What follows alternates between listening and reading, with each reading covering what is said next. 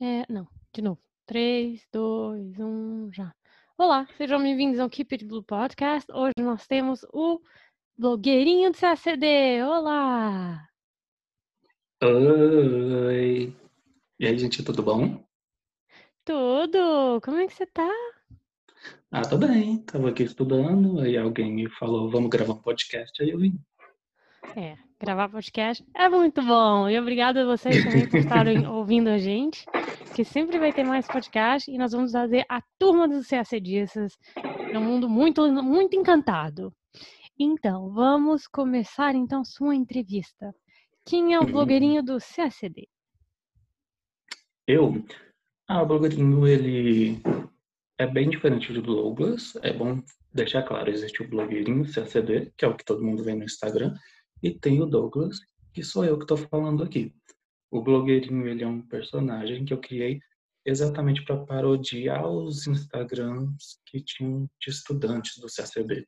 Quando eu comecei a procurar o que era o CACD, como estudar, eu vi muitas contas no Instagram que basicamente eram gente tirando fotos de mesa de estudos.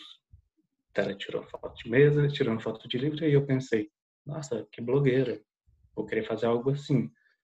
Só que para não ficar igual todo mundo, eu pensei em fazer humor em cima disso. Então eu criei o blogueirinho, que inicialmente era blogueirinha, e foi daí que surgiu o meu perfil. Já o Douglas, que é o CACDista de verdade, ele anteriormente era designer de interiores. Eu morava em, lá em Belo Horizonte, trabalhava lá. Trabalhava para uma loja chamada Bo Concept, que é uma loja dinamarquesa. E eu tinha mais ou menos uma carreira nisso, mas não estava feliz. Então foi aí que eu decidi que eu queria outra coisa. Então eu comecei a estudar, comecei a faculdade de Relações Internacionais, acabei me interessando muito, descobri o CACD e de repente eu decidi largar a vida que eu tinha lá para voltar para o interior com os meus pais e me dedicar inteiramente a passar no concurso, no CACD, porque a carreira me chamou muita atenção, me deu aquela impressão de tipo, é isso que eu quero para minha vida. E o que que na carreira? Você já conhecia outros diplomatas? Você... O que que, que, que são as matérias? É a carreira? É o estilo de vida? O que que te atrai mais? Olha, eu não tinha uma noção exata do que era um diplomata antes. Foi com relações internacionais que eu fui descobrindo todo esse mundo e fui pesquisando que realmente o que era, o que fazia, onde trabalhava e fui me interessando a cada coisa nova que eu descobria sobre a profissão, sobre a carreira diplomática, eu tinha aquele sentimento de nossa, o que, que eu fiz da minha vida até agora? Eu devia estar nisso. E foi assim que eu fui me interessando. Foi muita pesquisa, e cheguei aqui. Agora só falta conseguir a aprovação. Uhum, isso temos certeza. E hum, você conhecia também outros CACDistas antes de começar? Não. É, lá na minha faculdade, que eu fiz o curso de Relações Internacionais pela Uninter, é uma escola à distância. Então eu não tinha contato com outros alunos. Então por isso mesmo que eu nunca conheci outra pessoa que tinha os mesmos planos. Foi pesquisando mesmo quando eu fiz o meu Instagram, o blogueirinho, é que eu comecei a ter contato com outras pessoas que estavam no mesmo caminho. E aí sim que eu comecei a fazer amizades, mas os CACDistas que eu conheço basicamente são à distância também. Uhum. E é, você já começou a estudar? Como? Quando? Online, offline? Olha, pragmaticamente, eu posso falar que eu estou estudando há uns seis meses. Mas, como eu já estudava relações internacionais e tal, já tinha mais uma carga de estudos aí, que eu acho que eu posso adicionar nisso. Então, mais focado mesmo no CACD, estudando para passar, eu acho que uns seis meses, mais ou menos nessa conta. Eu fiz o CACD desse ano, o, a prova, Fiquei na primeira fase, tirei foi 35 pontos, que foi uma nota baixa, não foi suficiente para passar, mas eu até que fiquei feliz porque comparado com os meus estudos eu estava esperando muito menos. Então eu até que fiquei satisfeito com esses 35. Não, é totalmente normal, porque foi o seu primeiro CACD, aquele meio que CACD do trauma, né? Aquele pra gente sentar na é. sala, é. ver a prova. Então não é, não é o CACD do resultado, é o CACD mesmo de Sim. vamos começar. É, esse CACD, essa primeira prova, eu fui realmente com essa intenção. Eu já sabia que eu não ia passar, mas fui pensando, vou fazer o meu melhor e descobrir como que funciona na prática, porque a prova do CACD é diferente de qualquer outra. É diferente de vestibular, é diferente de prova de escola, porque a carga de pressão é muito maior lá dentro da sala no momento da prova. Em que? Em termos da, das pessoas, do, do, das, do, das pessoas que estão lá é, olhando vocês a prova, como é que você acha? Como é que você sentiu?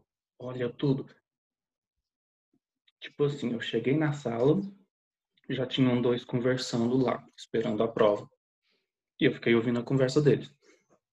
E aí a primeira coisa que eles falam é um contando pro outro que já tinha chegado na segunda fase três vezes.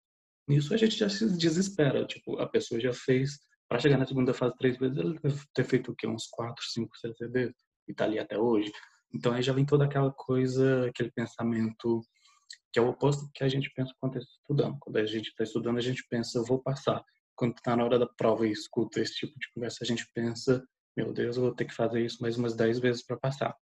E aí dá esse sentimento. Então, por isso que eu acho que a carga emocional no momento da prova, ela é maior do que a de outros. É, eu acho que quando você começa a descobrir o CACD e já vê lá escrito em vários blogs que é o concurso público mais difícil do Brasil, você já percebe que não é uma coisa normal. Não vai ser igual tudo que você já fez na sua vida.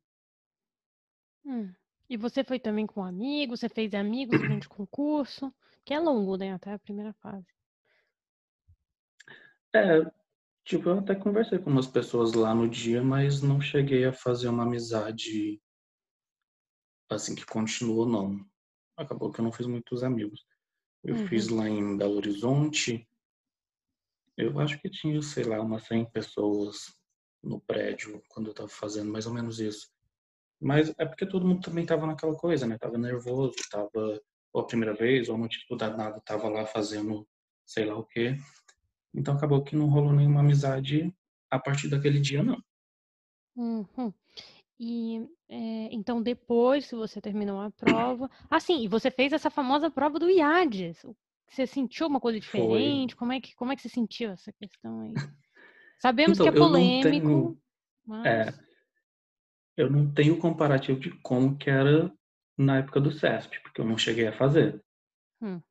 Mas é, a impressão que eu tive no dia é que, sei lá, era realmente a primeira prova deles. Estava um pouquinho despreparado, estava um pessoal precisando de um treinamento maior. Tipo, eu cheguei na sala, a moça, depois que a gente, todo mundo entrou, ela entregou as provas. E aí, quando estava faltando alguns segundos para começar, chegou o outro orientador dela e falou: Você conferiu que as provas são nominais? Ela falou: Como assim? E aí foi ver, todo mundo estava com a prova errada. Todo mundo estava com a prova do outro. E aí teve que trocar a prova tudo de novo. Então, teve esse amadorismo, eu achei, no, no IADES. Hum. Tá, então amadorismo é... comprovado depois, né, com o resultado da segunda fase. Exato, exato. E, bom, então essa foi a sua impressão. E foi logo, então, depois que você fez a prova, que você começou a estudar de maneira mais séria, né, para o CACD. Sim, é, eu acho que assim, faltando uns dois meses para fazer essa prova, que eu falei, meu Deus, chegou a hora e realmente comecei a pegar firme. Mas foi depois da prova mesmo, depois do resultado, é que eu coloquei na cabeça que é isso e eu tenho que estudar, senão não vou passar. E aí realmente eu assumi uma programação mais fixa, mais forte, mais pragmática, mais focada. Uhum. E como é que você está sentindo justamente em relação? Tem alguma matéria que você goste mais? É uma matéria que você acha que está sendo mais complicado? Olha, a minha favorita é política internacional de longe. É tipo assim, eu sempre gostei de política, então encontrei minha casa ali. E a minha maior dificuldade é em francês. Eu tenho meio que um ranço da língua desde pequeno, então está sendo difícil para mim aprender francês porque eu não gosto de francês. Mas eu estou tentando fazer o possível. Eu acho que ao menos vergonha eu não vou passar na hora da prova, não. Uhum. De política internacional, tem alguma época assim que você acha mais engraçada, mais curiosa? Olha, eu acho que é sempre curioso a política internacional. O lado legal da política é exatamente que ela sempre muda. É uma novela sem fim. É, recentemente a gente está vendo isso. A gente está assistindo uma mudança que todo mundo pensa que está virando de cabeça para baixo o mundo, mas que na verdade só está refletindo algo que já aconteceu lá no pós-guerra, tanto na política exterior brasileira quanto na política exterior mundial. A gente está assistindo uma conversão bipolar no mundo, mais fraca do que a gente tinha com a União Soviética e os Estados Unidos, mas a gente ainda tem dois polos de poder, mesmo que um desses polos, que é o polo formado pela China, ele seja multipolar, multipolar dentro de si, porque ela tem todo o contexto do BRICS, tem os parceiros dela e tal, e a gente tem o Brasil agora saindo, meio que saindo, não saindo inteiramente, mas dando, colocando um pezinho para fora desse contexto de países em desenvolvimento e indo ali para o lado dos Estados Unidos, que também é uma aliança que já é histórica, já existia antigamente. Então, é, é uma novela sem fim, realmente. É cada dia um novo episódio. Isso que eu acho legal. Que a gente hum. tem sempre uma história nova, tem sempre uma emoção. É, e que eu também acho engraçado é que é, a gente aprende nos livros uma forma de história da, das relações políticas, né, com, com a União Soviética, Estados Unidos, Primeira Guerra Mundial, e o que é legal também para a gente, para o concurso, é que as regras hoje em dia não são mais as mesmas, né, então você uhum. nunca sabe o que pode aparecer. É, e em relação à sua técnica de estudo, como é que você, como é que você sente assim que tem que aproximar os estudos CACD? Olha, eu eu acredito que assim, os meus primeiros meses de estudo foram basicamente tentar descobrir o que funcionava para mim. Como eu tenho TDAH, ele me limita em algumas coisas e me possibilita novas, novos caminhos em outras. Então, a forma tradicional de preparação para mim, que são os cursinhos, as aulas em vídeos e tal, não funciona. Eu não consigo prestar mais de cinco minutos de atenção em um professor falando em um vídeo. Então, a minha técnica de estudo, se puder resumir assim de forma bem breve, sou eu ensinando a mim mesmo. Então, eu pego o assunto e eu vou procurar aprender ele através de livros, Google, tudo etc. E construo os textos como se eu estivesse dando uma aula para mim mesmo nesse ritmo. E aí uso os meus mapas mentais e tudo mais. Mas seria uma forma autodidata mesmo. Uhum. Olha que eu também tenho TDAH, nós vamos conversar com esse assunto mais, mais legal depois. Antes disso, só gostaria de perguntar assim: você já começou a ler alguns livros? Tem alguns que você gosta mais? Então, eu não leio nenhum livro inteiro, eu leio capítulos. Eu também tenho essa coisa que eu nunca lembro o nome do autor. Então, eu lembro que estava escrito no livro. Mas, é, realmente, eu não tenho, assim, um livro preferido. Eu tenho a matéria preferida e dentro dela eu vou lendo várias coisas. Eu pego desde os livros indicados, artigos, procuro trabalhos, TCC de conclusão de curso, TCC, trabalho de conclusão de curso de outras pessoas de faculdade de relações internacionais para entender como que é a visão em cima desses assuntos, mas não tenho algo preferido, um livro preferido, um autor preferido. Uhum. Eu também não. Eu estava tentando ler o Celso de Mello, mas eu vi que também que o TDAH não estava querendo ler o livro, aí eu tive que largar ele pelo momento. É, então, gente, olha, vai ser um podcast mais engraçado possível que a gente vai rir hoje do TDAH. É, primeiro eu vou começar a falar vou, uma breve descrição do que é o TDAH. Nós não somos bizarros, não somos alienígenas nem dinossauros. Então é, uma, é, é um desornamento do, do, executivo do cérebro, né? Que é, multinivel, é multinivelado. Então é, não é uma doença, é perfeitamente tratável, principalmente com uhum. é, organização, então nós trabalhamos muito esses métodos de organização, mas não tem cura. É, existe, medici existe remédio, medicina, mas assim, depende da pessoa se ela quiser pegar ou não. É, e nós é, temos uma dificuldade que é de fazer as coisas, no nível de concentração, a quantidade de concentração. Mas nós também temos, pelo outro lado, é, uma hiperconcentração nos assuntos que a gente gosta mais. Então, se aceder, é, o TDAH também, se aceder com TDAH, dá é, uma coisa assim, é um paralelo do autismo, né? Em vez de ser altamente é, introvertido, nós somos muito extrovertidos. Eu com podcast, o blogueirinho com um Instagram super maravilhoso. É, temos tendência a ser mais impulsivos, distraídos, é, perdemos e esquecemos muitas coisas, né, os nomes e autores dos livros, e a gente adora começar novos projetos. Então, vocês vão ver a gente por tudo quanto é lugar. Então, me conta aí, como é que foi a sua história com TDAH? Nossa, foi tipo assim, é, eu descobri que eu tinha o TDAH, eu já era é, bem mais velho. Foi em 2011, mais ou menos, eu acho que eu tinha 19 para 20 anos, um negócio assim. E foi por causa de uma crise de ansiedade. Antes disso, eu só pensava que eu era diferente mesmo, mas eu nem sabia o que era TDAH. E depois que eu descobri é que eu percebi que, nossa, é, é meio chato no começo, né? Porque a gente descobre que é diferente, dá aquela depressãozinha do tipo, meu Deus, nunca vou conseguir me encaixar.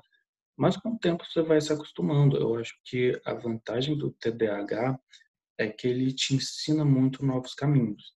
Ao mesmo tempo que ele te limita para algumas coisas, ele está ali abrindo um caminho novo para outras. Se você souber usar o seu hiperfoco para as coisas certas, tá tudo bem. E aí você vai é, desenvolvendo suas práticas de como se lembrar das coisas. Até isso é uma coisa que as pessoas confundem muito. Não é que a gente esquece das coisas por causa de um problema de memória. Isso? A gente esquece das coisas porque, ao mesmo tempo, a gente está pensando em tantos assuntos diferentes que o cérebro automaticamente pula algumas coisas. Então, tipo, eu já perdi as contas de quantas vezes eu já fui me trocar, trocar de roupa, e depois que eu calcei o tênis, eu percebi que eu tinha esquecido de colocar calça, porque meu cérebro pula essa etapa. Então é realmente a hiperatividade do cérebro, é muitos assuntos ao mesmo tempo e nisso aí a gente acaba ficando meio perdido. Ao mesmo tempo a gente vai é, desenvolvendo a prática de conferir o que está fazendo e o que vai fazer. Então todo mundo vai ter um caderninho onde anota as coisas, tem uma agenda geralmente cheia de lembretes, o alarme para acordar são 10 seguidos, a cada minuto desperta de novo. E a gente vai se adaptando. Não tem como sair disso, então é descobrir como funciona. Exatamente. É, nós também temos uma, uma a ligação do, dos dois partes do cérebro que é bem mais aguçada que nos cérebros comuns, então a gente consegue também ver coisa que, que as pessoas nem sempre veem. Por isso que a gente sempre chega com comentários uhum. bastante engraçados, com, é, com imagens que ninguém nunca pensou em fazer e sempre na surpresa, né? Porque nós temos dificuldade para poder ficar no mesmo, no mesmo assunto. É, você já teve alguma surpresa assim, fazendo CACD, estudando CACD? Olha, estudando, deixa eu lembrar aqui.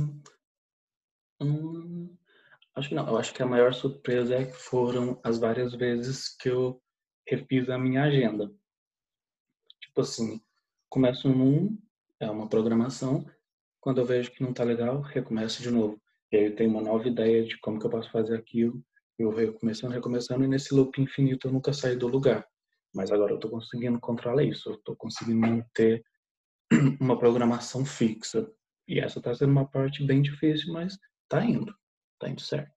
Nossa, parabéns. Eu te juro que eu ainda não não não tô conseguindo e o que está me ajudando muito e foi a razão principal pela qual eu criei o podcast, foi pelo TDAH foi, eu pensei, eu nunca vou conseguir, é, porque o problema dos concursos é que eles são, principalmente o CSD, é longo e infinito.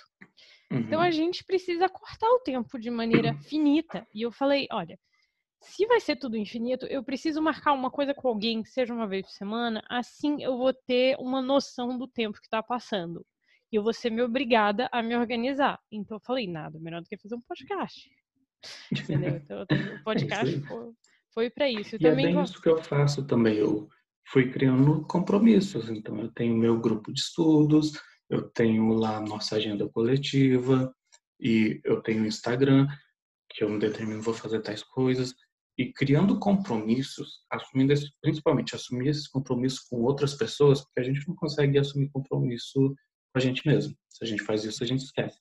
Mas assumindo compromisso com outras pessoas, a gente consegue definir metas, porque o TDAH também tem isso. Quando a gente é, fala para outra pessoa o que a gente está fazendo, a gente se sente na obrigação de terminar.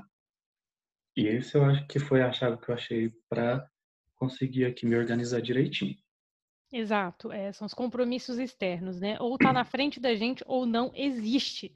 Né? Como o uhum. lado de que é, é para fazer agora, é urgente ou nunca. Então é muito difícil para a gente planejar essa questão do, do fazer ou não fazer. É, e realmente o grupo de estudo está ajudando. Estamos é, começando a usar os aplicativos de, de organização aí, de, de estudos, está ajudando muito. Eu também estou conseguindo, estou usando até para engenharia, gente, está dando muito certo. Está dando muito certo, está muito legal. É, e, e, eu também descobri o, C, o, TDAH aos 22 anos, mas eu descobri quando eu já refiz meu primeiro ano de engenharia pela segunda vez. Falei, gente, não é possível. Eu sempre tive excelentes notas, é, ganhei prêmio até no segundo grau, cara. Eu tava assim, tudo bem. Tava entrando na universidade, tudo bem. Aí entrei e falei, não é possível, não tô passando, eu tô estudando pra caramba. E no segundo grau sempre era o mesmo comentário, de que você estuda muito, mas você não chega no resultado. No resultado que, que é nivelado com o seu estudo. E, uhum. e sempre falaram isso, é pobrezinha da menina, pobrezinha. Bom, tá, muito bem, mas eu não passava. E, e, e o detalhe é que o primeiro ano de engenharia, eles passam muita mecânica, é, então são aquelas, aquelas fotos assim de, de máquina, só em 2D. Então você vê aquela coisa e a gente não tem aquela visão tão desenvolvida do, de terceira dimensão, entendeu? Como é que você vê como é que funciona a máquina do começo até o final com, com a foto? Aí eu é, pensava. A gente tem dificuldade com os métodos, né? Tudo que é metódico é mais difícil. Exato, e, os estudos universitários são infinitos, né, comparado ao do segundo grau. Você tem a fichinha lá, ó, decora aquilo ali, passa aquilo, vai terminar. E a gente não sabia, não sei, tinha, tinha pouco domínio disso também. E, e como é que você lidou com, com, essa questão de saber que você tinha TDAH, que a gente nunca ia funcionar com os outros? O que acontece? Como eu sou de humanas, eu sempre fui ligado mais para o lado da arte. Então, o meu TDAH ele é meio que invisível nesse meio, porque ele só me ajudava. Então, por exemplo, na escola de design, de design de interiores, eu era um dos melhores da turma, porque eu estava sempre ali criando mais coisas, estava sempre um passo à frente. Eu aprendi a usar os programas primeiro do que todo mundo, porque os programas de design de interiores, tipo SketchUp, é como jogar um videogame. Então, sempre tive essa vantagem eu fui perceber realmente que estava dando errado quando eu comecei a fazer estágio, quando eu comecei a trabalhar, porque aí eu tinha que obedecer o comando de outras pessoas. E esse é o grande problema, porque se a ordem não é dada muito especificamente para gente, a gente cria outra coisa muito diferente. Então tudo que meio que limita a criatividade acaba atrapalhando. E foi aí então que eu acabei descobrindo, tive crise de ansiedade, crise de pânico e tal. Comecei a tomar remédio por causa disso, tomo até hoje. Mas descobrir mais cedo eu acho que foi uma vantagem, porque seria muito pior eu não ter descoberto e ter tratado isso como outra coisa, porque muita gente que tem TDAH acaba ou desenvolvendo depressão, ou se não a mãe acaba pensando que a pessoa é autista, enfim, vai criando outros problemas, a pessoa vai se sentindo um coitado realmente no mundo, porque vê que é diferente de todo mundo e ele pensa que ele tá para trás porque é burro, porque não tem capacidade e não é bem assim.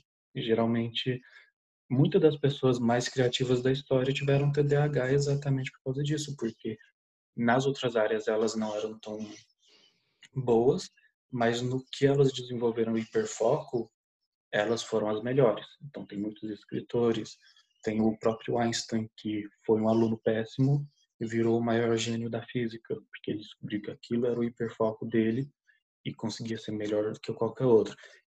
Então, é realmente isso, é aprender a se controlar. E quanto mais cedo isso acontece, melhor. Nossa, que engraçado. Nós tivemos duas visões completamente TDAH. Bom, TDAH eu descobri já Uhum. logo no segundo ano da universidade. Você teve muita chance de descobrir aos 19. É, eu descobri já, já repetindo, e sim, tive todo aquele sistema da depressão, que a gente fica pensando, poxa, eu tô trabalhando, e tem, tem provas que você, tipo, acertava tudo, e viu o colega que não trabalhava nada que passava, e pensava, ué, qual é? O que que tá acontecendo? E, e eu decidi justamente, uma das coisas que me impulsionou a fazer a, a engenharia foi a questão do TDAH. Eu falei, olha, eu não tenho organização nenhuma.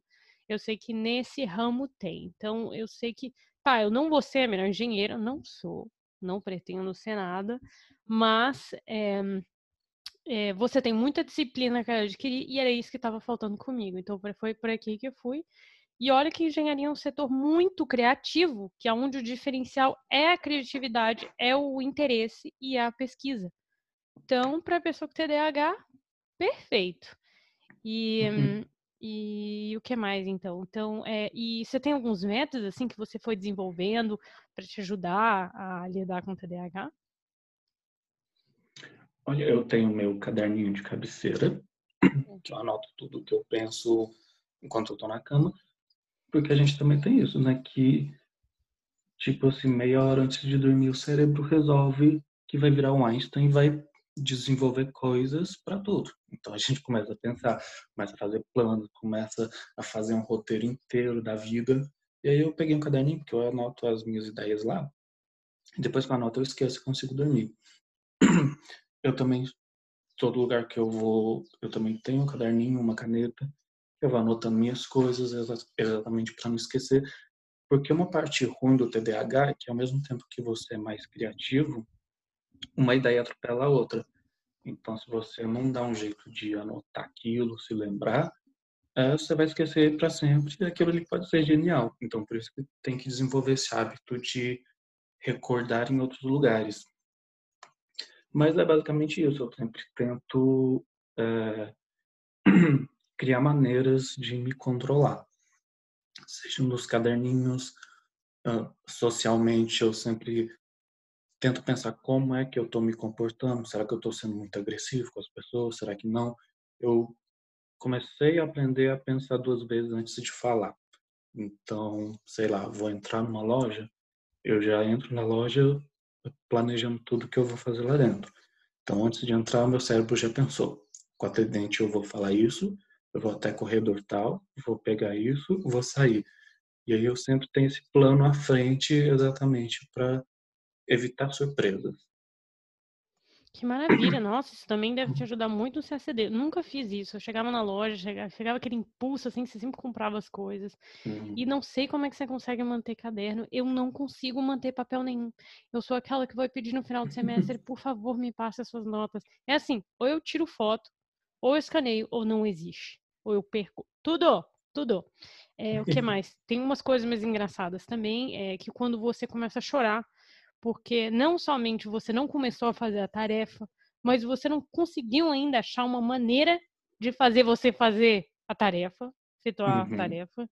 Então o problema não é a tarefa, o problema é como é que eu vou fazer para eu fazer o negócio, criar aquele, aquela necessidade. É, eu já perdi minhas chaves de casa vários meses, é, sei lá, na roupa suja e deixava a porta aberta mesmo, entendeu? O negócio era punk. É, semana passada, fiquei duas horas na aula errada. Eu fiquei, meu Deus do céu, já estou um ano nessa universidade, que meleca é essa? Então, é, só dá para rir mesmo. É, então, e, e, geralmente as pessoas com TDAH acabam repetindo três anos em média atrás dos outros. Então, é, vamos lá. E você conhece personagens famosos com TDAH ou pessoas famosas com TDAH, além do Einstein? Hum, vai ser difícil lembrar os nomes, mas eu sei que tem bastante aí.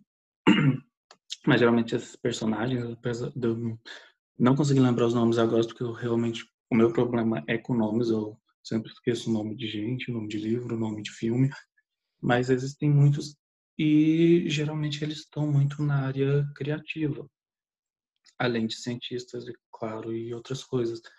Mas o que geralmente leva eles a ficar famoso é o hiperfoco, que é uma coisa que o TDAH tem.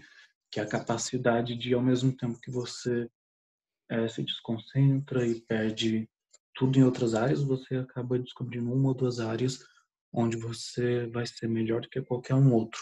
E você vai conseguir passar ali 8, 9, 10 horas fazendo a mesma atividade com exaustão e vai esquecer do mundo ao seu redor.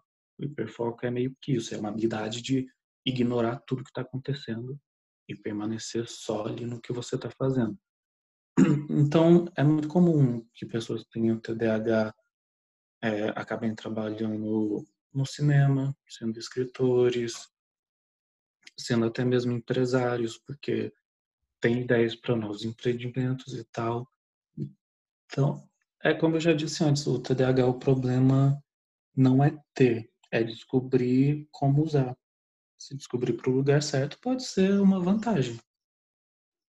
Exato, porque o diagnóstico em si demora. É, você tem que fazer as terapias durante mais de um ou dois anos para eles verem justamente que essa a pattern, né, que esse que essa mesmo que esse mesmo trem de, de sintomas são repetidos em várias camadas da sua vida. TDAH não só no trabalho, mas também na vida social. Você sempre busca, gosta de conhecer pessoas novas, mas nem sempre é aquele amigo que sempre está lá, entendeu?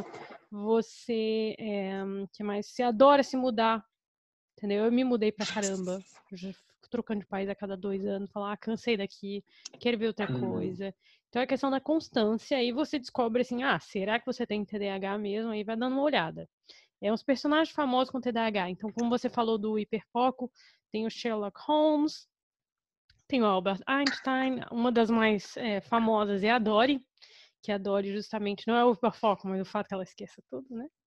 É, a Juno, é, sempre tem gente TDAH do lado de vocês, é, não é, é, talvez seja o paralelo do autismo, mas não tem nenhum problema também ter autismo, é, nós todos uhum. somos seres humanos e todos temos o, nossas capacidades e, e vamos chegar no passado no CACD, é, e aí você tem, tem, então tem gente talvez que você conhece que tem TDAH e que ainda não saiba, né? Sim, tem gente que vai morrer e nunca vai descobrir. Inclusive pode ter alguém que tem TDAH e esteja estudando para CACD e o hiperfoco dele seja exatamente isso. Então, muitas vezes aquele que a gente viu em alguma entrevista que, nossa, passou em um ano estudando pouco, talvez ele tenha TDAH e a gente só não sabe. Talvez esse seja o hiperfoco dele. Exatamente. É, então, então vamos falar então mais sobre como é, uma coisa que pode ajudar todo mundo, pessoa que tem TDAH ou pessoa que não tem TDAH, é método, justamente, pequenos detalhes para poder ajudar vocês. É, ter um caderno, então, trabalhar online, para mim me ajuda muito. É, sempre uhum. tentar é, organizar o que você vai fazer. Adorei a questão da loja, de você pensar o que você vai fazer antes da loja. É, o que mais? É, meditar, dizem que meditar também é muito bom para o TDAH. Sempre botar os alarmes. Para quem tem paciência. O quê? De meditar? Para quem tem paciência, meditar é ótimo. É. Eu não tenho muita ah. paciência para isso, não. Eu acho engraçado que a meditação sempre tem relação com a religião, né? Você pode estar rezando basicamente qualquer religião, você entra num modo é, assim, de meditação. Então, para quem não acha legal assim sentar para meditar, é só dar uma rezada aí para santos, é, todos os santos. É, meditar é ter um momento ali é você com você mesmo, né? Não é uhum. é muito uma regra, porque a gente fala em meditar, a gente pensa muito é, naquela coisa meio yoga, meio budismo, não é bem assim. Meditar é estabelecer ali o seu momento com você mesmo, pensando nas suas prioridades. Meditar pode ser, por exemplo, sei lá, pensando o que você vai fazer amanhã. Uhum, exatamente, é uma, tipo, uma concentração em uma só coisa, estar presente no momento. É, guardar Isso. poucos objetos também, limitar os objetos, aonde eles estão, é, tentar guardar as coisas no mesmo lugar. É, eu tento realmente só manter o telefone, carteira e, e que mais, e que mais, e o passaporte, cara, só isso. Eu não, não e o computador, não consigo mais, não consigo, não consigo gerar mais do que isso. E, e como é que você está fazendo justamente com todos os livros do CACD? Então, eu uso mais PDFs, então eu tenho ali no Drive e no meu celular também bem organizado por pastas, por matérias. E como eu falei, eu não uso um livro de cada vez. Às vezes, sei lá, eu pego um tópico do edital e para ele eu vou ler partes de três, quatro livros diferentes. Então, meio que os meus livros eles são sempre uma grande barça com tudo ali. Por isso que eu consigo, eu consigo me organizar porque eu não tenho organização com eles. Mais ou menos funciona assim. Eu simplesmente procuro a informação que eu preciso em vários ao mesmo tempo. Então, é bem assim que eu consigo me autoajudar. Eu não não fico neurado que eu tenho que pegar um livro, terminar de ler ele, que eu tenho que, ah, sei lá, decorar o Boris Fausto para fazer a prova de história ou algo assim. Não, eu fico bem livre. Eu deixo acontecer naturalmente. Uhum. E você faz também educação física? Eu patino. Faço patinação. E aí, mais ou menos, dia sim, dia não, eu tento patinar. Ultimamente não tá dando porque toda hora que eu resolvo patinar tá chovendo, mas patinação me ajuda bastante porque voltando lá para meditação, a patinação meio que é a minha meditação, porque enquanto eu tô patinando, eu me lembro de tudo que eu fiz no dia, planejo o que eu vou fazer no outro dia também, vou relembrando matérias, enfim, criando histórias na minha cabeça. É um momento assim bem de paz para mim. É, o que eu achei legal também num podcast que eu estava ouvindo sobre TDAH, que são muito bons para todo mundo estar tá fazendo o CACD, porque é basicamente a única coisa que a gente aprende mesmo, além de se aceitar, de, de ser feliz, de, de viver a vida, é, é, como se organizar. Eu vi um que era muito interessante, que é essa questão de micro, é, microcâmbios, porque a gente sempre precisa da novidade, né? Mas só que não vai dar. Uhum. Então, a ideia seria é, trocar de cor que você usa trocar de lugar onde você bota a sua agenda, porque aí você tem a sensação de que é um lugar novo, até sendo uma coisa bem pequena. É, o que mais? É trocar o nome das etiquetas, por exemplo, eu vi que cada vez que eu fazia uma listinha do que eu tinha que fazer, escrever fazer isso ou tudo, nossa, era traumatizante. Então botei uma outra coisa, botei, sei lá, é, o sol nasceu, ou uma coisa assim que não é tão pesada e você já tem mais vontade de fazer as coisas, tem mais disposição. É, o que mais? Sim, é, porque é, alguma coisa que a gente tem é que a gente se hum. cansa muito fácil de tudo. Então, é, o CACD, que sei lá, é um, é um concurso que a gente muitas vezes vai passar anos estudando na mesma matéria, é muito fácil de se cansar. Então, estabelecer esse sentido de novidade é muito bom. Eu sempre, uma coisa que eu uso muito são incensos eu sempre, dependendo da matéria, eu acendo incenso de um cheiro diferente, porque assim eu tenho uma eu tenho um ambiente diferente. Eu, é, eu lido muito com sentidos. O cheiro vai me levar ao momento que o meu cérebro vai estar pensando em outra coisa. Sei lá, se eu assento um incenso de absinto e estudo geografia, aquilo ali já me dá uma sensação mais de planeta Terra, de verde e tal. Então, é muito importante criar o, o ambiente, o environment de estudos de maneira modificável. Eu mesmo aqui na minha frente, que eu estou aqui na minha mesa de trabalho, eu pintei a frente com uma tinta lousa, que é aquela tinta de quadro, e de vez em quando eu mudo o desenho que está nela. Então, até pouco tempo atrás estavam os ladrilhos lá do Rio Branco, depois eu apaguei tudo, fiquei meio doido, fiz uma coisa meio abstrata. Daqui a hum. pouco eu enjoo de novo, desenho outra coisa, outro, como se fosse um papel de parede, porque eu tenho sempre a sensação de que eu não tô na mesma mesa, sabe? Estou renovando. Cansei, eu tenho ali o jeito fácil de mudar. Eu mudo o desenho que está na parede, mudo a organização dos meus objetos, é, mudo minha luminária de local, enfim, tem que sempre ter uma alteração, uma alteração porque a, o constância, a constância é o que causa o tédio e que gera a procrastinação, que para o CACD é péssimo. Exato, identificar o que te, distrai. Muita gente é o Instagram, por exemplo, você pode botar o seu, é, o seu telefone em preto e branco, ou ele totalmente preto, que assim já tira as cores que traz menos atenção é escrever como você faz, né? Escrever tudo que a gente pensa, para não perder as coisas e também se tranquilizar. Não ter que acumular É, e para decorar as coisas tem vários métodos, né? Vou, escrever nas fichas, é, escrever tudo online, é, conversar com as outras pessoas também, é, escrever. Sim, essa questão de método eu acho até importante sempre falar, que a gente às vezes fica muito preocupado em achar um método que já exista. Então a gente começa a procurar online o que é aquilo e uma coisa do TDAH é exatamente a singularidade. Então, muitas vezes, aquele método que a outra pessoa usou e funcionou não vai funcionar para você. Então, uma dica, uma dica que eu sempre tenho é, sei lá, pesquisa sobre os métodos, até mesmo métodos de estudo ou métodos da vida, mas não se apegue a fazer eles eh, exatamente replicando. É muito importante que você adapte eles a você mesmo. Crie o seu próprio método. Exato, e o legal daqui do podcast também é que a gente pode compartilhar para poder dar ideia, né? Que sempre nós sempre estamos buscando ideias novas, visões novas, né? Uhum. E teve uma coisa que você mudou completamente de visão ou de, de maneira de aproximar no CACD, que você achava assim que era de um jeito, mas você viu que era melhor do outro? Tudo. tipo, quando a gente começa a pesquisar sobre o CACD, a gente se depara com aquele padrãozinho, né? Que é o cursinho de 20 mil reais, que é o que você vai ter que passar horas assistindo vídeo, que o método de estudo é muito, muito igual.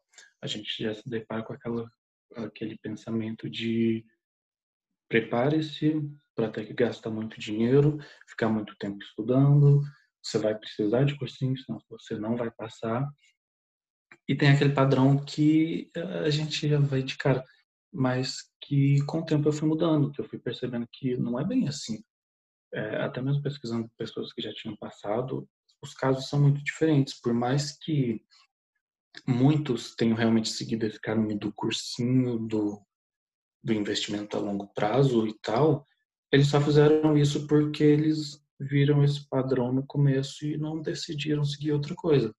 Então, uma das coisas que eu estabeleci para mim é não me prender ao que os outros falam. Eu sempre pego o que eu vejo sobre técnicas ou os aconselhamentos, até mesmo as coisas de cursinho, e não tento replicar exatamente. Eu sempre paro e me pergunto: será que isso realmente funciona? Será que isso vai funcionar para mim? Será que se eu fizer isso eu não vou estar tá perdendo um tempo que eu poderia estar tá fazendo outra coisa? Então, eu acho muito importante sempre a gente estar se questionando sobre se esse caminho é o certo ou se tem um caminho mais rápido, ou se o caminho que parece ser mais rápido não vai acabar sendo mais longo. Exato, exato. Não, nosso monte, do jeito não temos, não podemos ter toda a mesma pressa de todo mundo, porque eu vi que de vez em quando a gente toma mais tempo para poder ler o mesmo livro. Tá, Celso Melo, nossa, eu já tinha começado a ler ele três vezes. Eu falei, cara, não, não vai entrar, não, não quer fazer, não, e você larga. Você vê que seu cérebro simplesmente não, não tá, não tá querendo, não tá querendo. Então, é, o negócio é fazer outra coisa tentar se distrair é, de várias formas também diferentes com, com CACD, né? Lendo, vendo, vendo as aulas, lendo o material. É, muita gente agora que está contribuindo no Wiki, que você também está contribuindo, né? É, uhum. Vamos, vamos, olha, e hoje você é o primeiro a saber, vai ter uma entrevista agora com com Marcílio! Uh! Legal, que legal! super animada. é, e, e, nós sempre somos um lado mais criativos. É, não, é, o, o TDAH não afeta de maneira negativa o seu trabalho ou sua performance se você souber usar ele. E também vocês, justamente, podem conversar muito de método de estudos com a gente, que é o que a gente procura mesmo. Olha, eu faço assim, eu uhum. faço assim. A gente sempre fica tentando achar novos métodos. Então, isso é bem legal. Sim, muitas tá vezes tá... a pessoa que tem o TDAH já achou aquele método que vai servir para quem não tem. Então, é bom ter ali um TDAH do lado e prestar atenção no que ele está fazendo. Exato, exato. E como é que você gosta de fazer os mapas mentais? Você faz assim um para cada matéria? Depende do como é que é? Como é que você está aproximando assim? então, o meu processo funciona assim, seguindo o conselho do tio Falcão. É, eu produzo texto sobre os assuntos do edital. Então, por exemplo, sei lá, aqui na minha frente, deixa eu ver qual que tem aqui, dinâmica populacional e indicadores de qualidade de vida das populações, que é um tópico de geografia. Dentro dele eu vou lá fazer minha pesquisa, nos livros, no Google, tudo. A partir do que eu aprendi de citações, eu vou montar o meu texto, escrito por mim mesmo. Não é um Ctrl-C, Ctrl-V, é o que eu entendi com as minhas palavras. Claro que sempre tem ali um, uma cópia dali, ou de um assunto e outro, mas eu tento deixar ele mais pessoal possível e o mais perto do que eu escreveria na prova. E depois que esse texto está pronto, é que eu parto para o meu mapa mental. O meu mapa mental é até um mapa mental que eu, baseado nos que existiam, eu desenvolvi para mim, que é um mapa baseado em gatilhos, os triggers, que são palavras lá do meu texto, que elas, ao eu ver elas, aí eu reler elas, eu vou engatilhar no meu cérebro as memórias do momento que eu estava fazendo esse texto. Então, a partir de uma palavra que está no meu mapa mental, eu consigo, por exemplo, lembrar de um parágrafo inteiro do assunto que eu produzi é, meu texto. Esse processo demora um pouquinho, porque eu tenho que, depois que eu produzo o texto, eu separo as palavras, depois eu volto as palavras para o texto, destacando elas com cores diferentes. E a partir daí, o meu mapa mental, que tem essas palavras separadinhas, ele serve como um guia de leitura é, quando eu for revisar esse texto, eu vou ler o texto seguindo o meu mapa mental, destacando e dando ênfase nas palavras, e com isso meu cérebro vai aprendendo que aquela palavra ativa uma parte do texto. E isso vai chegando até o momento que eu não preciso mais do texto base, eu consigo revisar apenas lendo a lista de palavras e engatilhar isso na minha mente dos momentos que eu preciso. Então, é como se fosse funcionasse como Igual quando a gente tem um arquivo muito grande no computador e pega ele e faz o zip. É, deixa ele zipado, zipado, a gente diminui o tamanho dele. As palavras-chave que eu uso tem mais ou menos essa função. Eu pego frases, parágrafos e compacto eles em uma coisa menorzinha que eu vou conseguir é, revisar mais rápido e com mais frequência, para estar tá sempre na memória, sempre ativo, o que eu já aprendi. Nossa, é muito bom. É, para mim, engraçado, eu sempre sou mais. Tenho que visualizar. Então, eu tenho que imaginar aquela uma cena assim, bem bem extravagante, alguma coisa que aconteceu, o drama que aconteceu. Aí você se lembra, não, foi aquele cara que morreu aí, degolado aquele dia e tal, aquela, aquela cena lá, e você já lembra, assim, de tudo que vai saindo, assim. Ah, eles estão falando disso, ah, eles estão falando daquilo. É bem legal. E também, nossa, santo Google, é, com o Google Calendar também, que é muito bom que você nunca perde, né? No telefone, na, tudo. É, você consegue andar com um calendáriozinho legal. E, e assim, e, e, o, e o blogueirinho do CACD, conta mais aí. Então foi a ideia de você criar, é, diferente das meninas que só ficam botando é, é, os livros, que eu falo para todo mundo, gente, isso é traumatizante. Vendo a foto assim, olha esses 15 livros ali, meu Deus do céu. Meu Deus, não, não faça isso com o meu coração, não, um de cada vez. É... Não, e muitas vezes a pessoa posta a foto do livro que ela não leu e nunca vai ler. É só para fazer o post mesmo. Ah, tem maneiras mais baratas de fazer o post. É... não, é realmente é terrível. E e o que, que você tenta postar lá dentro? Que, qual é a diferença dele? Como é que ele é, o blogueirinho? Então, foi assim, quando eu comecei, eu não era o blogueirinho, eu era blogueirinha, que era hum. uma menina, e eu não usava foto minha, não mostrava minha cara, todo mundo pensava que eu era uma mulher, porque tinha uma foto de uma mulher lá na, na capa que eu coloquei. Isso é porque a maioria e... dos, das contas do Instagram são femininas. São femininas, então, não sei porquê, mas elas são até uma relação esquisita, né? Porque tem mais caquidistas mulheres, parece, mas na verdade geralmente os homens são mais aprovados. Eu não entendo muito bem por que isso acontece. Mas era blogueirinha, hum. todo mundo pensava que era mulher.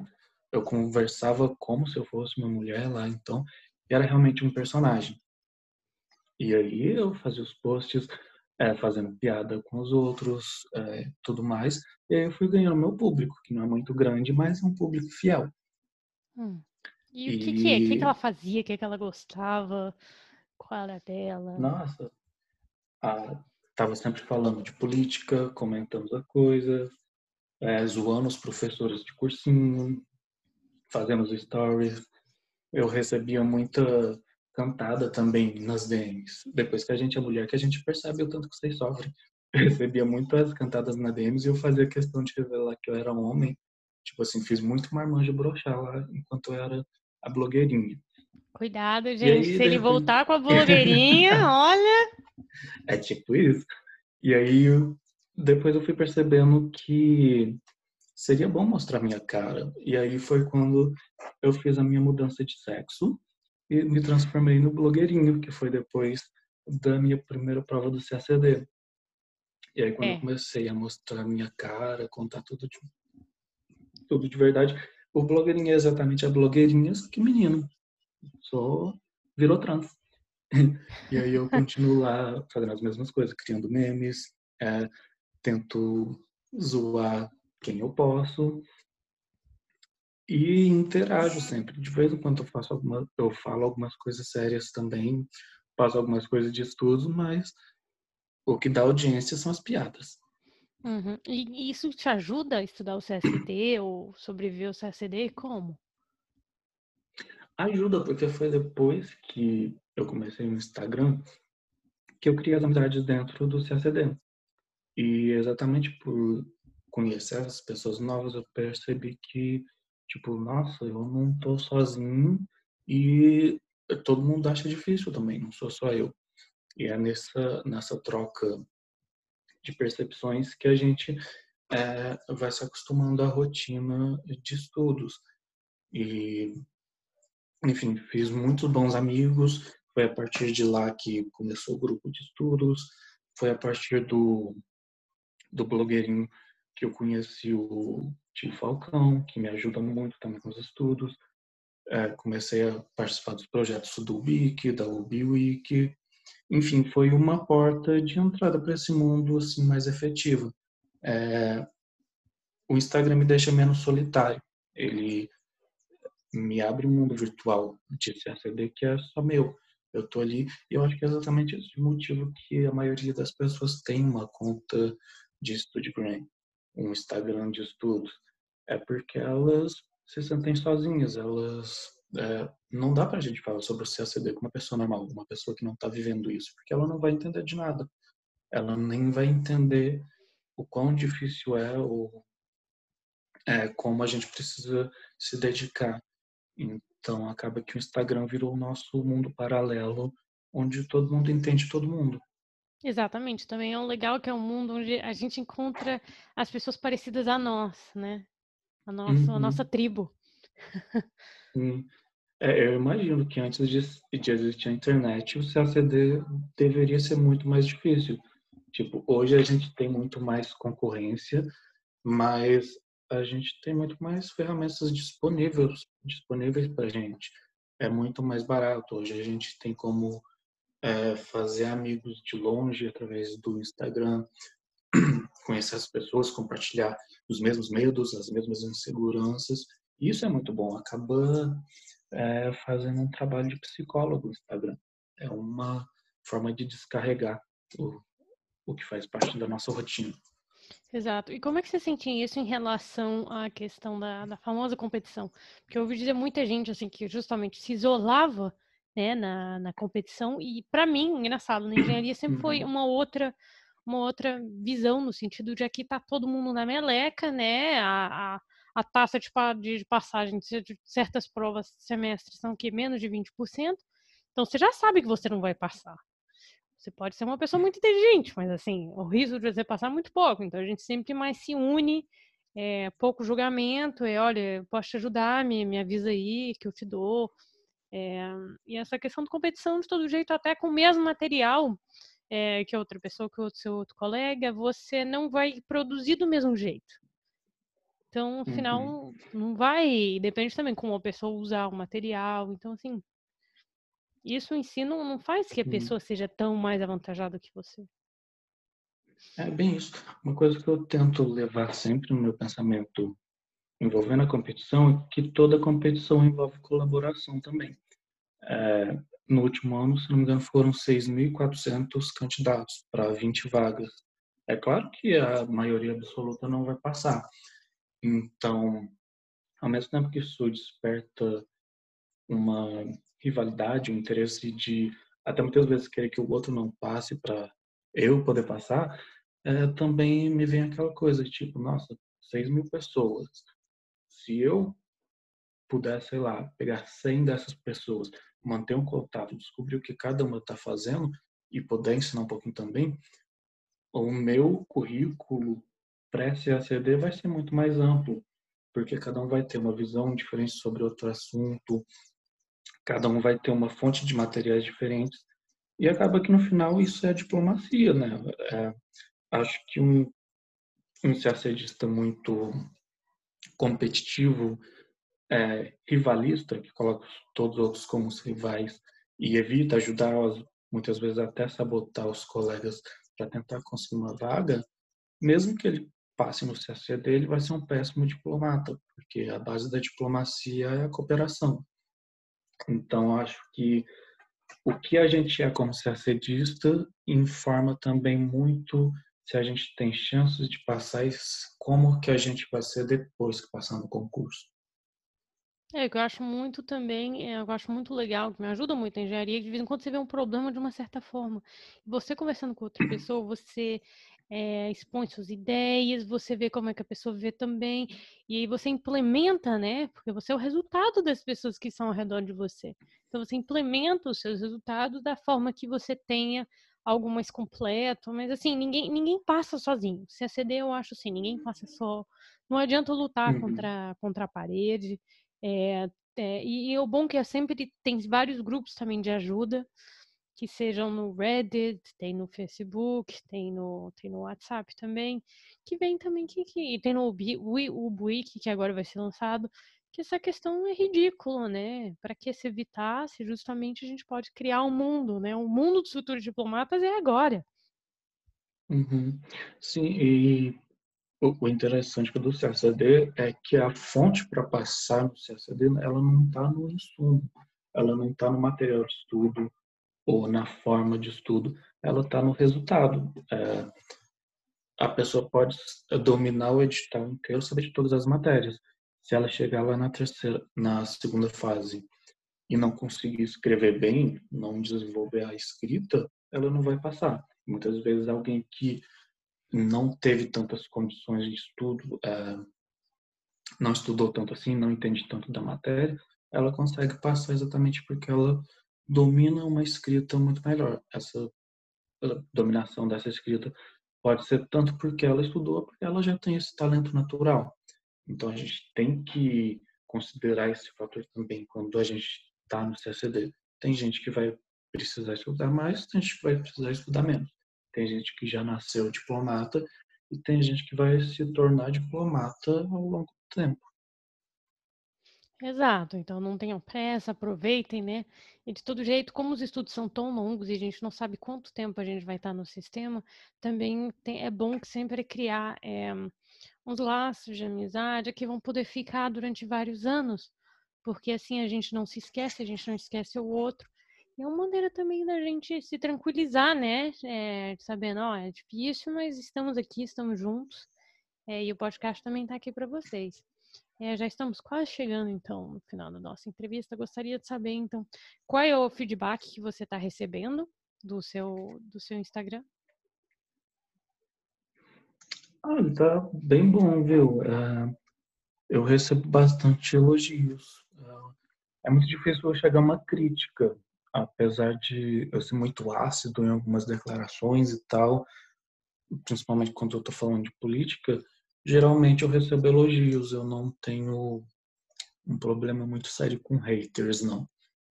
São muito poucos os haters, graças a Deus. Mas o, meu, o feedback que eu recebo é sempre esse. Tem muita gente que manda mensagem agradecendo, que foi aquele ali, primeiro momento do dia que a pessoa riu de verdade.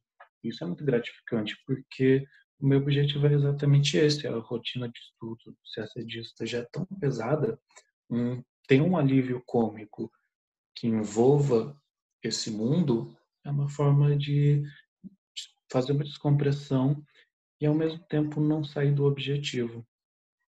Exatamente, é muito legal. E olha, deixem também o feedback de vocês no podcast, né? Dando review. Mas é, não, o feedback é muito importante. É... E questão da política também é engraçado, que eu vi que é, também é meio polêmico no Brasil, eu não estando fora, mas eu acho que a força do Brasil é a diversidade política. É que você uhum. tem, que o Brasil se dá com todo mundo. Ó, oh, quer botar com cara de esquerda, de direita, vai achar, tem sempre gente direita dentro do ministério. Quer alguém bastante de esquerda, sempre vai ter. Nós não somos certos países monolíticos, né? Uhum. Mentalmente. É isso que faz a nossa força. Já conheci muito diplomata justamente uhum. com inveja disso. Com inveja é, da nossa pluralidade. Algo que eu acho que o brasileiro não percebe é geralmente hoje a gente ouve muito que a nossa democracia ela é muito jovem, a nossa democracia está em risco, que está muito polarizado e tal. Eu olho isso tudo como vantagem, porque a nossa, a nossa democracia ela é muito desenvolvida, não é igual em qualquer país que a gente pode fazer um podcast falando o que quer, por exemplo. Então, o fato de o Brasil ter essa liberdade de pensamento é exatamente o que pode ajudar a construir um país melhor. Eu acho que o que falta no Brasil hoje são pessoas que sejam capazes de dialogar com todos os pontos do espectro político, criando uma, é, tirando o que é de bom em cada um excluindo o que é de ruim. Que a direita tem o lado bom e tem o lado ruim, a esquerda tem o lado bom e tem o lado ruim. O centro tem mais lado ruim, mas de vez em quando é bom.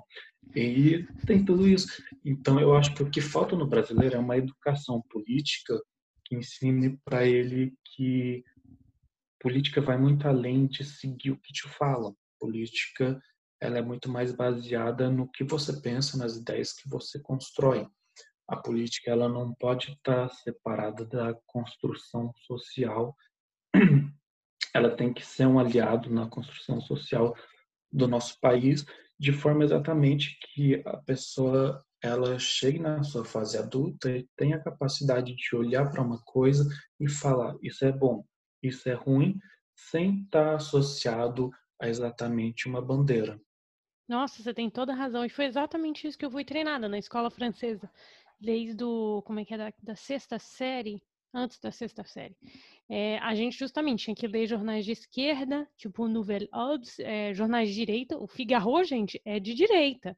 É, a gente tinha que ler os de esquerda, de direita, e da gente poder criar a nossa, é, nossa situação. E, e, e, os professores sempre insistiam nisso. Não acreditem em tudo que vocês estão lendo, não acreditem em tudo que está falando para vocês. Criem suas próprias ideias. E as suas próprias ideias, justamente com o CACD, a questão de poder ler em várias línguas, que a gente vê pontos de vista do mesmo problema. É, e, e, ter sua própria ideia, realmente. É, o que não é questão da informação, o que, que você faz com a informação, né? O que, você uhum. cria? Que, que, é. hum. E a gente vive um momento que é muito propício para isso. E eu não entendo porque as pessoas não usam. Hoje a gente, é, diferente de antigamente, quando a informação chegava até a gente, hoje é a gente que chega até a informação. A gente tem a capacidade de colocar tudo lado a lado e confrontar. A gente tem a capacidade de ler um texto e perceber essa pessoa que está tentando me dominar ou essa pessoa está só jogando a ideia dela. Isso falta muito na população brasileira. Eu acho que no Brasil se faz muito política do mesmo jeito que se faz futebol. A impressão que dá é que todo mundo tem que escolher um time e torcer para ele até o final. E não é bem assim. É, a política deveria ser feita muito mais como acontece dentro do time de futebol, com os jogadores se auxiliando, um criticando o outro, um corrigindo o que acha que está bom, outro que está mal. E aí, pegando o que cada um tem de bom, forma-se um time completo. É, exatamente. No podcast também, nós não estamos só, só, buscando pessoas que pensem iguais. Justamente o legal é ver por que, que a pessoa pensa diferente, o que, que ela vê de diferente, e o que, que isso uhum. pode trazer a gente, o que, que a gente pode trazer ela, né? São os argumentos, a conversa. É, e, nossa, já chegamos na hora final do nosso podcast. Olha, é, queria saber também qual, qual outro projeto que você tem para divulgar com a gente. Estamos esperando bem mais notícias do Blogueirinha. Olha, projeto, projeto meu mesmo não tem nada não, mas tem coisas vindo por aí. É, vou contribuir cada vez mais lá no Biweek, então quando tiver liberado para todo mundo, todo mundo vai ver que vai, vão ter alguns textos assinados por blogueirinho. Possivelmente a gente está pensando aí e vamos ter um podcast também. Eba. Não vai ser exatamente do blogueirinho, vai ter outras pessoas e tal, mas vai ser um podcast que vai vir na intenção de também dar uma democratizada no CACD, que vai ser um podcast com um resumo semanal do que acontece no mundo, das notícias e tudo mais. E ao mesmo tempo que a gente vai fazer esse podcast, a gente vai usar ele como uma forma de estudo também, uma forma de argumentação. Não sei quando vai ser lançado, mas eu acho que vai acontecer. Vai, vamos fazer e... uma maior campanha. Vamos. E vai ser o primeiro podcast. Vamos fazer ele ser sucesso. Exatamente, dos alunos para os alunos. Não estamos tentando vender Sim. nada para vocês. exatamente, chega de pagar pelas coisas no CACD. A gente quer exatamente, assim como o Marcílio lá no UBIC, na UBWIC, cada vez mais democratizar o CACD. Eu acho que a gente cria uma sociedade mais igualitária não é quando a gente dá mais chances para um ou para outro. A gente cria uma sociedade igualitária quando a gente fornece o mesmo insumo, o mesmo material para todo mundo. E com a UbiWiki, com o grupo BIC, é bem isso. Tá lá o material para todo mundo estudar, tá lá também é, ensinando as técnicas de estudos, como estudar, como é melhor estudar. E aí, a partir daí, depende de cada um. É, a competição no CACD, eu acho que ela deve ser interna. É, a gente deve se desafiar todos os dias e procurar sempre melhorar. Exatamente. Nossa, muito obrigada. É, esperamos te ver depois, né, para ver sua evolução no CACD. Uh. Exato. Ver, fiquem ligados também no Instagram do blogueirinho CACD. E, gente, até Segue o próximo. lá, divulga, compartilha. Exato, inscrevam-se, tudo. é, então, gente, olha, até a próxima. Fiquem ligados. Tchau, tchau. Tchau.